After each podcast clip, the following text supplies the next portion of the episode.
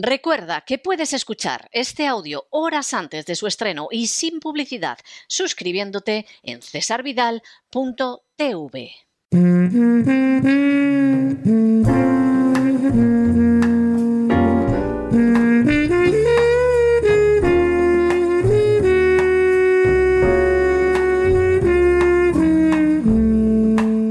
La biblioteca con Sagrario Fernández Prieto.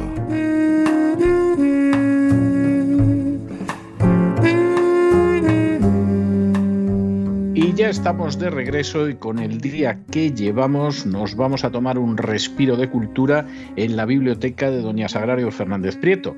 Muy buenas noches, Doña Sagrario. ¿Qué nos trae usted hoy? Muy buenas noches, don César. Pues em, eh, me ha llegado una nueva edición de Carta de una desconocida de Stefan Zweig y yo creo que a Stefan Zweig hay que recuperarle en cualquier momento. Recuperarle si es que alguna vez se le ha soltado, entre comillas. Eh, el caso es que siempre es un placer hablar de él porque yo creo que es uno de los grandes escritores mm, del mundo en general, del siglo XX en particular. Eh, es, fundamental para entender lo que es Europa. Ya sabe que yo soy una gran enamorada de Europa y lo que, lo que hacía Stefan Zweig en sus novelas reivindicando el espíritu europeo siempre me ha emocionado. Esta es una de sus mejores novelas, no llega a las, a las 100 páginas, es una novela muy corta, pero siempre que se hablan de sus mm, mejores libros, se dice El mundo de ayer, La impaciencia del corazón, Carta de una desconocida.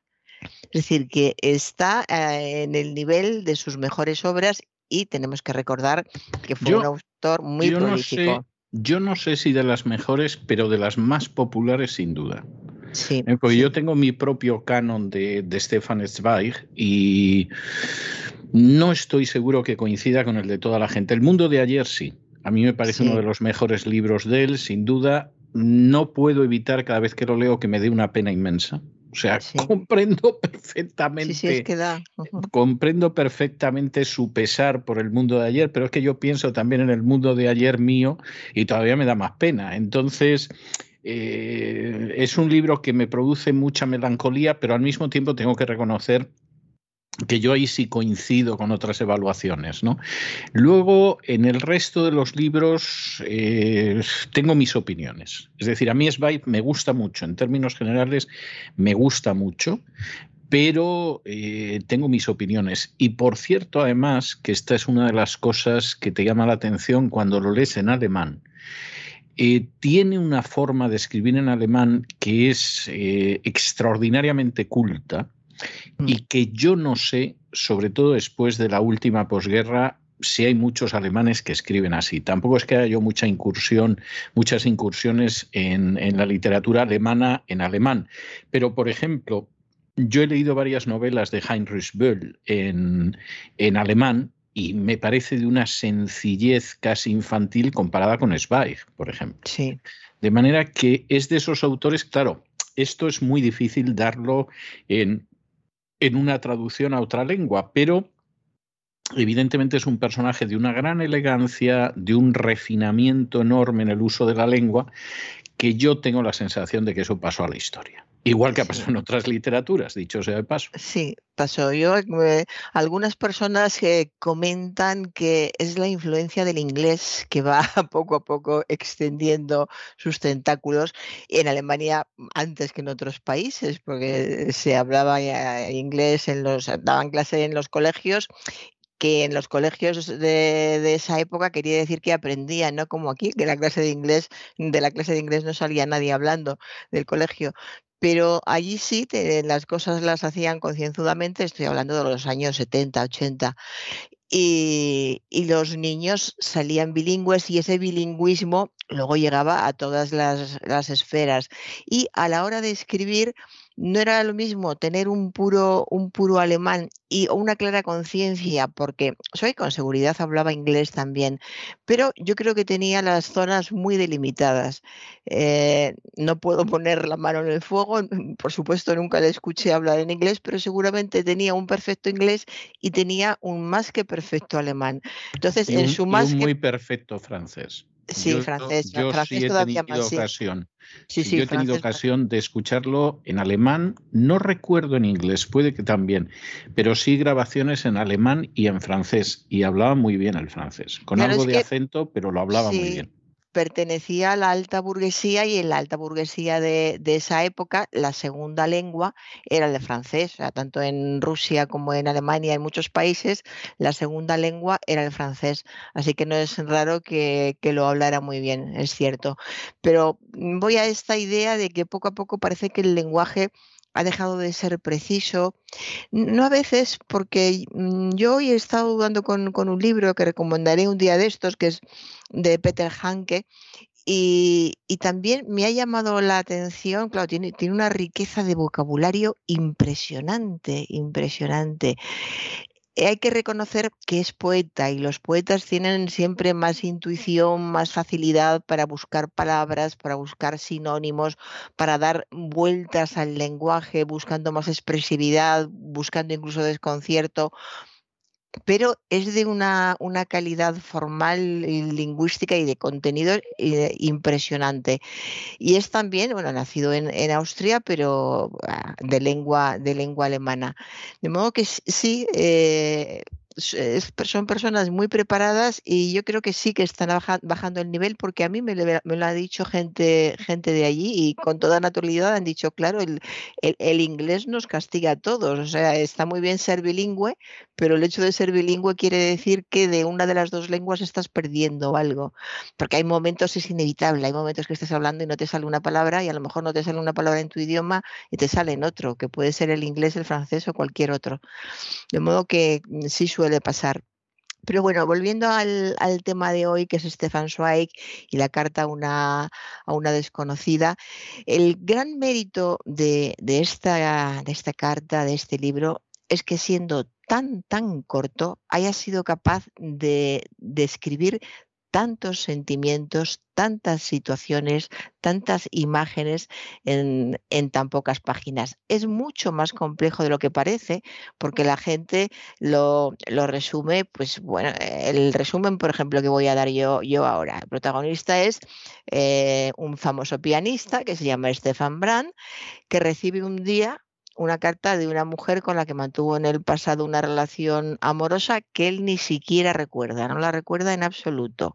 Era para él una, la, mujer que escribe se llama Lisa, lo dice, y para él es una completa desconocida, alguien que ha pasado por su vida sin dejarle ninguna huella. Sin embargo, la huella que ha dejado en ella ha sido impresionante y ella sigue apasionadamente enamorada de aquel joven músico que conoció cuando era todavía una, una adolescente. De modo que esto, esto mismo se podría contar en 300, en 400 en 500, que lo haya contado en, en, menos de 100, yo creo que no llega ni a 80, pues tiene, tiene mucho mérito porque dice mucho hay párrafos que son de una emoción increíble.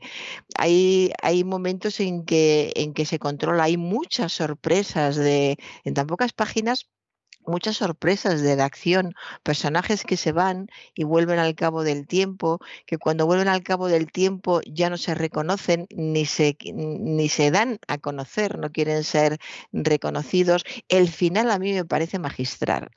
El final para mí es uno de los mejores de... no lo cuente, no lo cuente porque entonces la hemos liado. Ni un poquito, ni un poquito. No, ni un poquito, ni un poquito. Ay, bueno.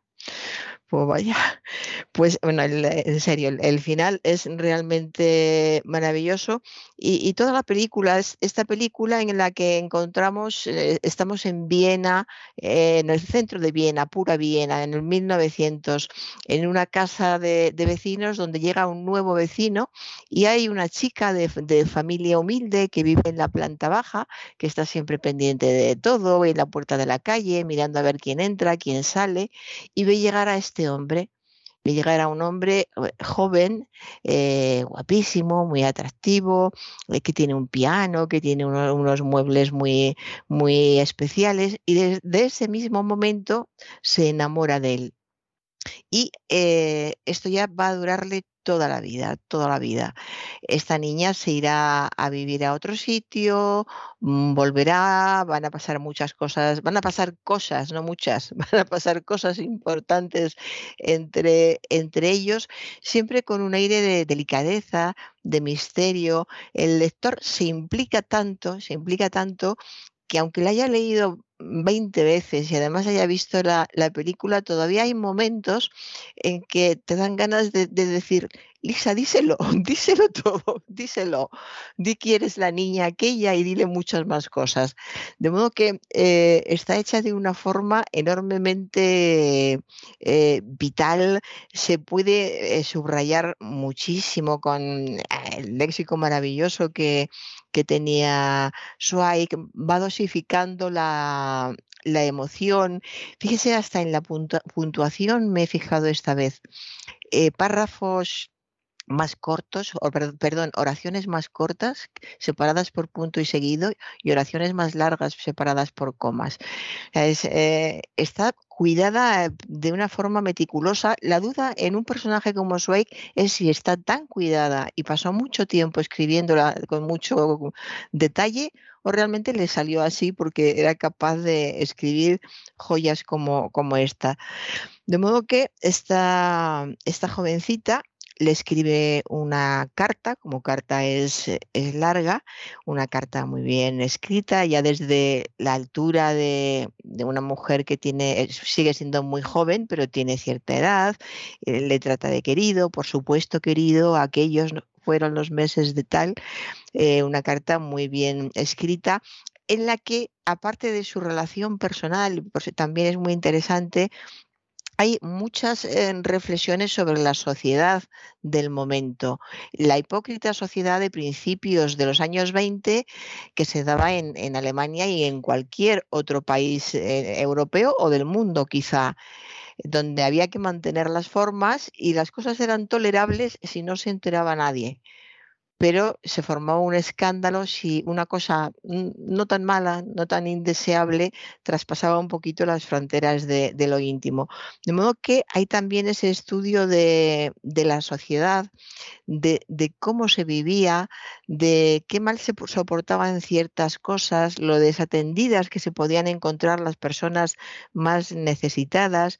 Y esta mujer va hablando y hablando eh, y, llega al alma, yo creo que por eso tiene éxito, llega, llega el alma, aunque a veces el lector piense, pero eh, esta mujer, ¿por qué no para allá? ¿Por qué le sigue queriendo tanto? Hace un montón de años que no le ha visto, eh, para él es una desconocida, esto lo podemos decir porque está en el título, carta de una desconocida, porque le sigue, le sigue diciendo que, que, le ama, que, le, que fue el, amor eh, de su vida.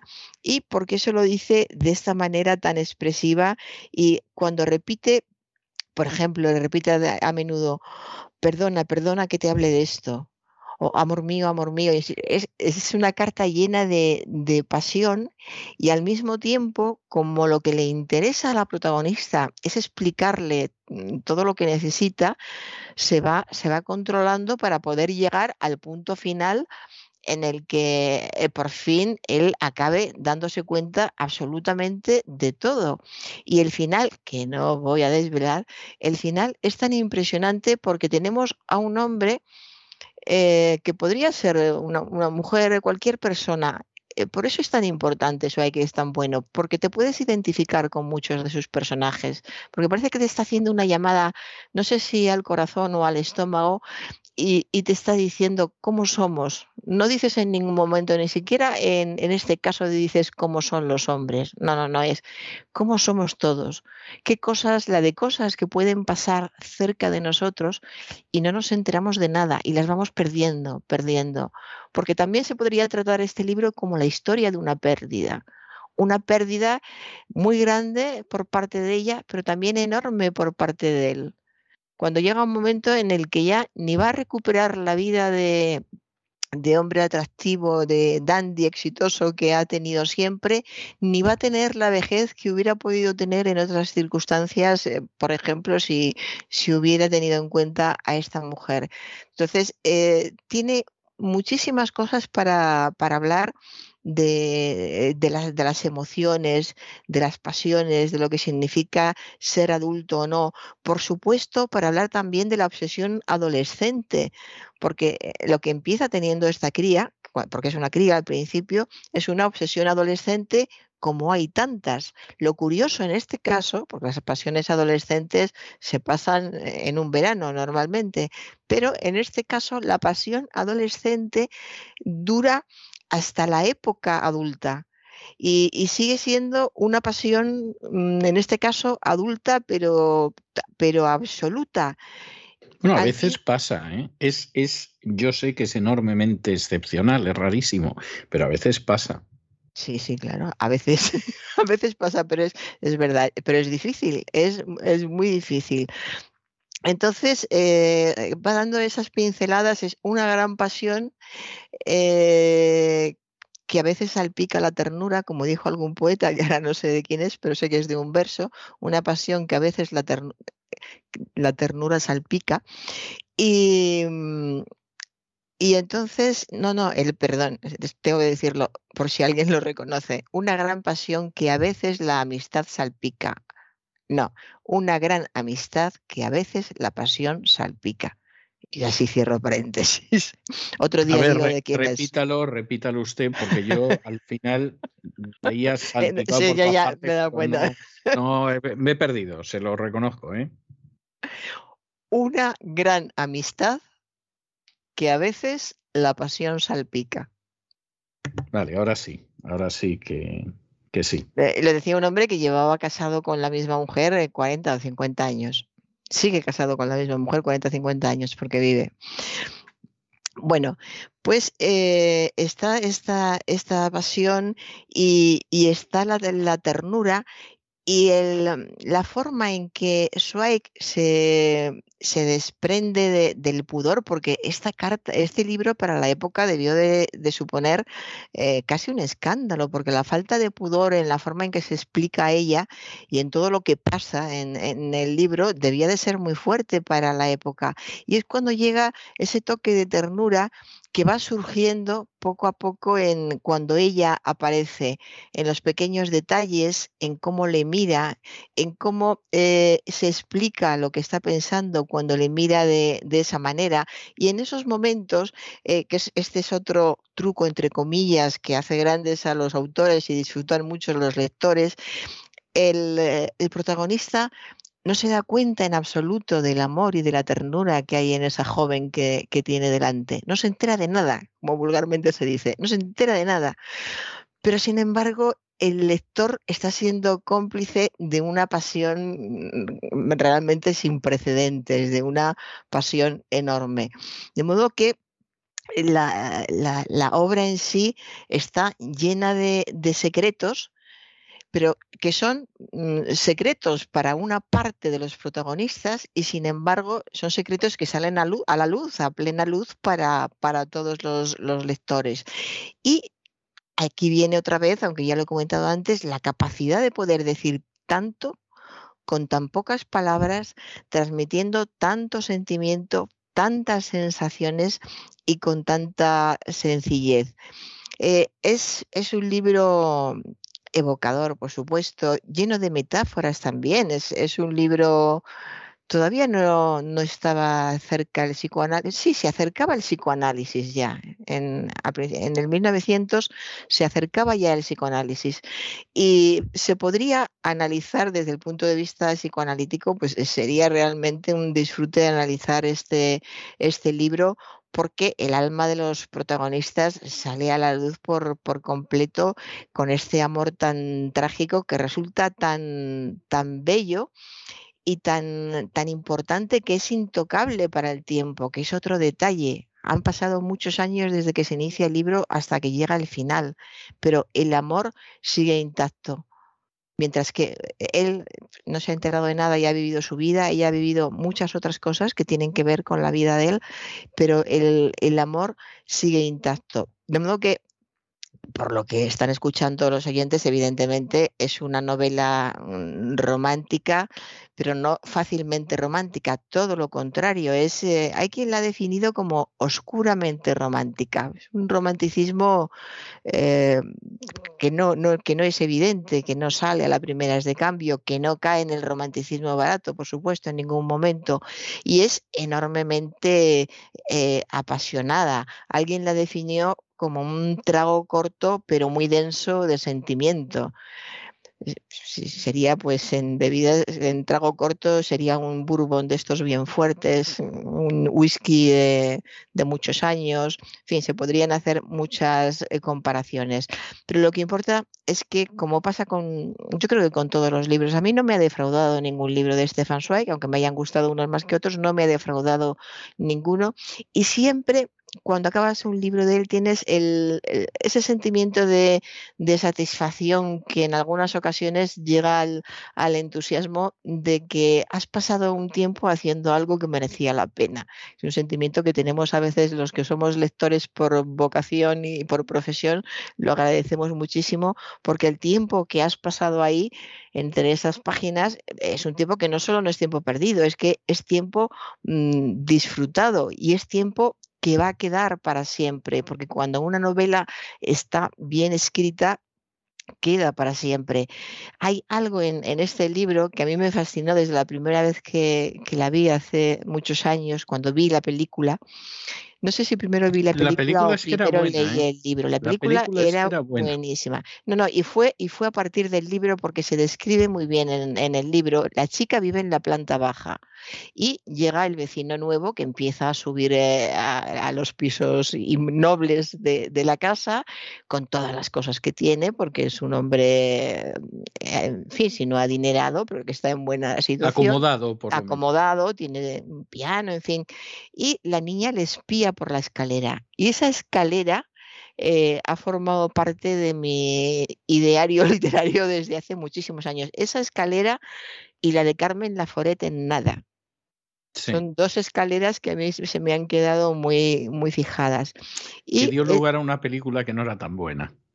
Mm, También porque seguramente tampoco podía ser tan buena, tampoco nos vamos a engañar, ¿no? Pero... Porque eh, las películas que tratan mucho los, los sentimientos y los sentimientos afloran en los pequeños detalles son difíciles. Podrían, pueden hacerse, pero son y difíciles. En el caso, y en el caso de nada es todavía más difícil, porque a fin de cuentas, en Carta de una desconocida pasan cosas. ¿eh? Sí.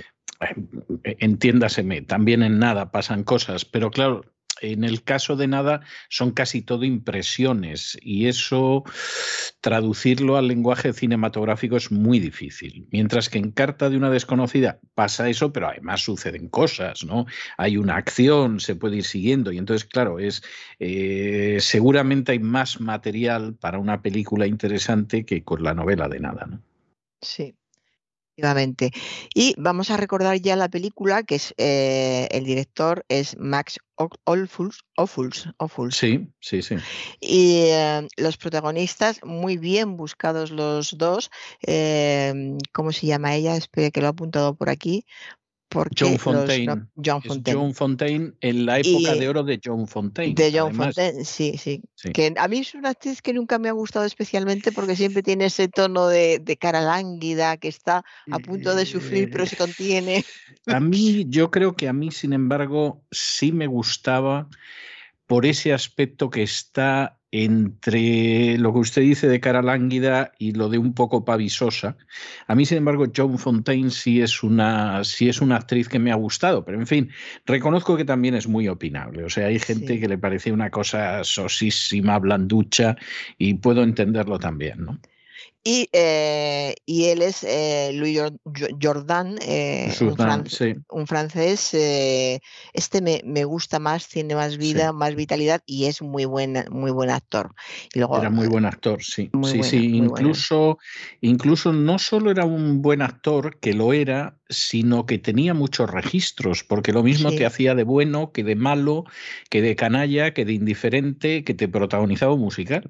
O sea, era, era un actor que seguramente la gente que lo llegara a conocer lo conoció porque se fue a Hollywood, como, pasa con otros, pero, pero era, era muy buen actor. Muy buen actor.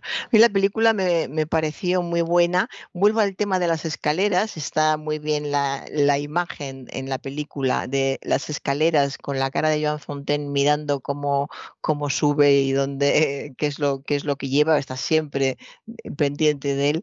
La imagen de las, de las escaleras es eh, muy buena. Y además hay que tener en cuenta, claro, que está muy bien ambientada. Es la Viena de, de esa época, cómo se vivía en, entonces el, polvo que desprenden los muebles eh, tan voluminosos que, van subiendo, la pobreza que hay por otra parte, el contraste entre la gente adinerada y la pobreza también queda muy claro, queda más claro en la película que en el, que en el libro. Yo creo que es una gran película, así que merecen la pena las dos cosas, tanto el, el libro como, como la película. Y yo, Stefan Zweig, siempre que alguien me pregunta, ¿tú crees que debo de leer algo de Stefan Zweig? Yo digo, deberías de leerlo todo. Pero para empezar, empieza por el mundo de ayer. Y me dicen, es muy larga y entonces ya sé cuál es el perfil lector de quien me pregunta y digo, bueno, vas a empezar con carta de una desconocida y luego pasas al mundo de ayer. Porque para... Y, el mundo de ayer tampoco es un libro largo, debe andar por las 200 y páginas. Claro, ¿eh? no, no, en absoluto es largo, ¿no? Comparado con carta de una desconocida, sí. Entonces, alguien que eh, se queja de que un libro de unas 300 páginas es largo, pues ya es para recomendarle uno de, menos de 100.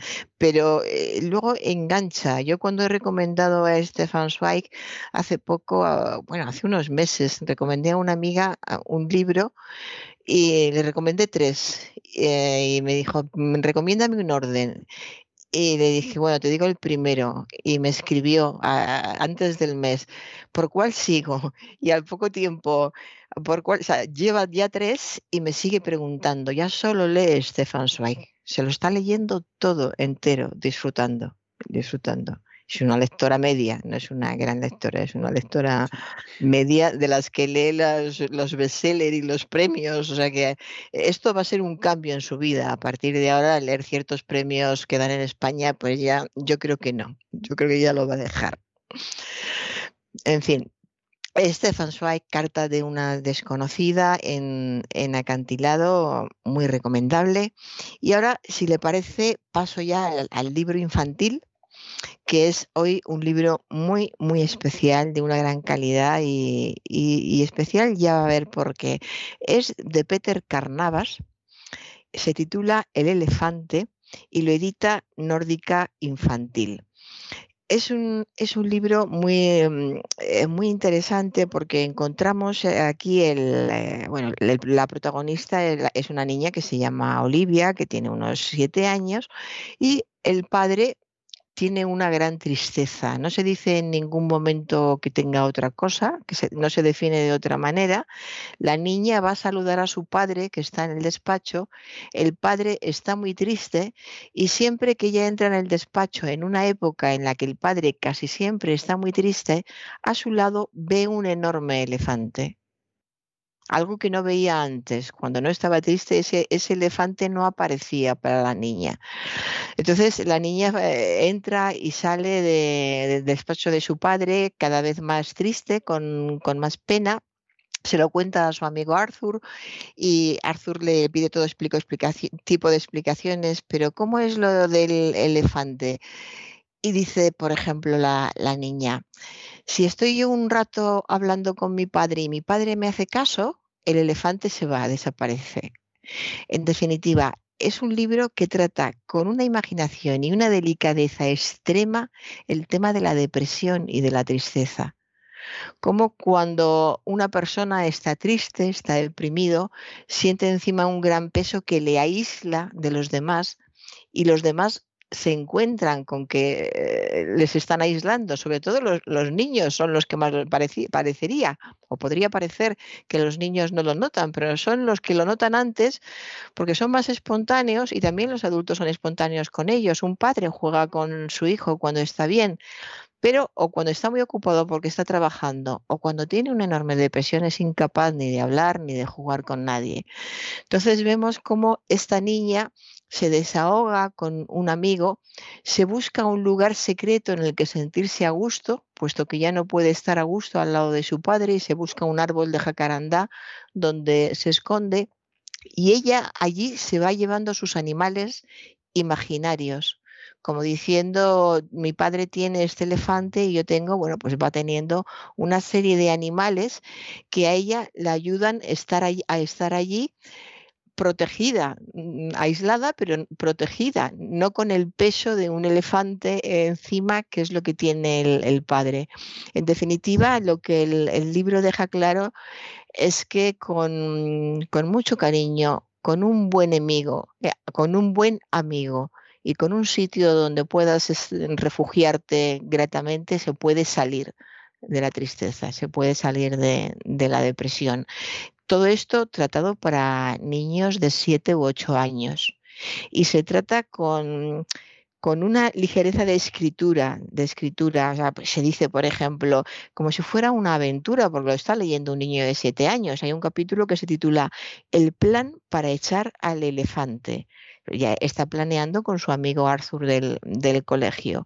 Y eh, vemos eh, cómo se crean espacios, cómo habla con los animales imaginarios que ella se ha llevado al, árbol, cómo Arthur se, acerca y comprueba el, hecho del, elefante, no es solo la niña la que ve el elefante, es decir, cuando estamos deprimidos no son solo los seres cercanos los que lo, los que lo notan, también los que nos puedan ver en cualquier momento, como los amigos de nuestros hijos. Y eh, lo, bueno, lo reconfortante de este libro es comprobar que, hay formas de salir. Hay formas de salir y los niños también se tienen que dar cuenta desde el principio que eh, es una tristeza que para empezar eh, lo, están viendo como algo que les sucede a los padres, aunque no es cierto, les sucede a los niños también, pero bueno, en el libro lo ven como algo que les sucede a los padres, algo en lo que ellos pueden ayudar y sobre todo algo que pasa, algo que dura un tiempo, que para el que lo está pasando es duro, pero es algo que pasa y en el que tener un hijo ayuda, ayuda muchísimo. Eh, podría decirse, pues claro, pero no, no está tan claro. Cuando se tiene una gran depresión, eh, ni los hijos te pueden sacar de, de, ahí en determinados momentos. De modo que es, es un libro interesante que al mismo tiempo tiene sus notas divertidas, alegres, tiene unas ilustraciones preciosas. La ilustración del elefante es eh, muy bonita, muy bonita. Los, los niños, la niña y su amigo, como, como juegan. En fin, es un libro para disfrutar, para pensar mucho, por supuesto, para leer acompañados de padres o, por separado y luego comentarlo, eh, pero que los padres lo, lean tan buen, también, porque es importante ver la visión que tiene el niño cuando se encuentra con el padre en unas circunstancias como, como estas. En fin, me ha parecido un libro realmente excelente, muy importante, que se atreve a, tratar temas importantes. No todos los libros de los niños tienen que ser eh, solo bonitos o que traten de la aventura de encontrarte una cucaracha cuando vas a comprar caramelos, porque es delicioso. Según lo cuenten, puede ser delicioso y las ilustraciones lo serían sin duda. Pero en la vida hay muchas más cosas y lo importante es que la literatura infantil procure tratar todas esas cosas desde la óptica adecuada. Y aquí han encontrado la, óptica adecuada. De modo que lo recomiendo mucho. De Peter Carnavas, El elefante, de Nórdica Infantil. Bueno, pues dicho queda, dos magníficas recomendaciones, como nos tiene usted mal acostumbrados, doña Sagrario, y yo es que me lo ha puesto muy fácil. Le voy a dejar con, con el tema principal de Carta de una desconocida de la película de John Fontaine y Louis Jourdan, que, eh, en fin, tiene una banda sonora bastante, bastante aceptable y es con lo que la voy a dejar esta noche. Muy bien, pues muchas Un abrazo muy fuerte y hasta el lunes. Hasta el lunes, don César. Y con estos compases del tema principal de la película Carta de una desconocida, hemos llegado al final de nuestra singladura de hoy del programa La Voz. Esperamos que lo hayan pasado bien, que se hayan entretenido, que hayan aprendido pues, con seguridad más de una o dos cosas útiles y los emplazamos para mañana, Dios mediante, en el mismo lugar y a la misma hora. Y como siempre, nos despedimos con una despedida sureña. God bless you. Que Dios los bendiga. El programa La Voz es una producción de Artorias Incorporated y al amparo del derecho a la libertad de expresión no se hace responsable de las opiniones vertidas en el curso del mismo.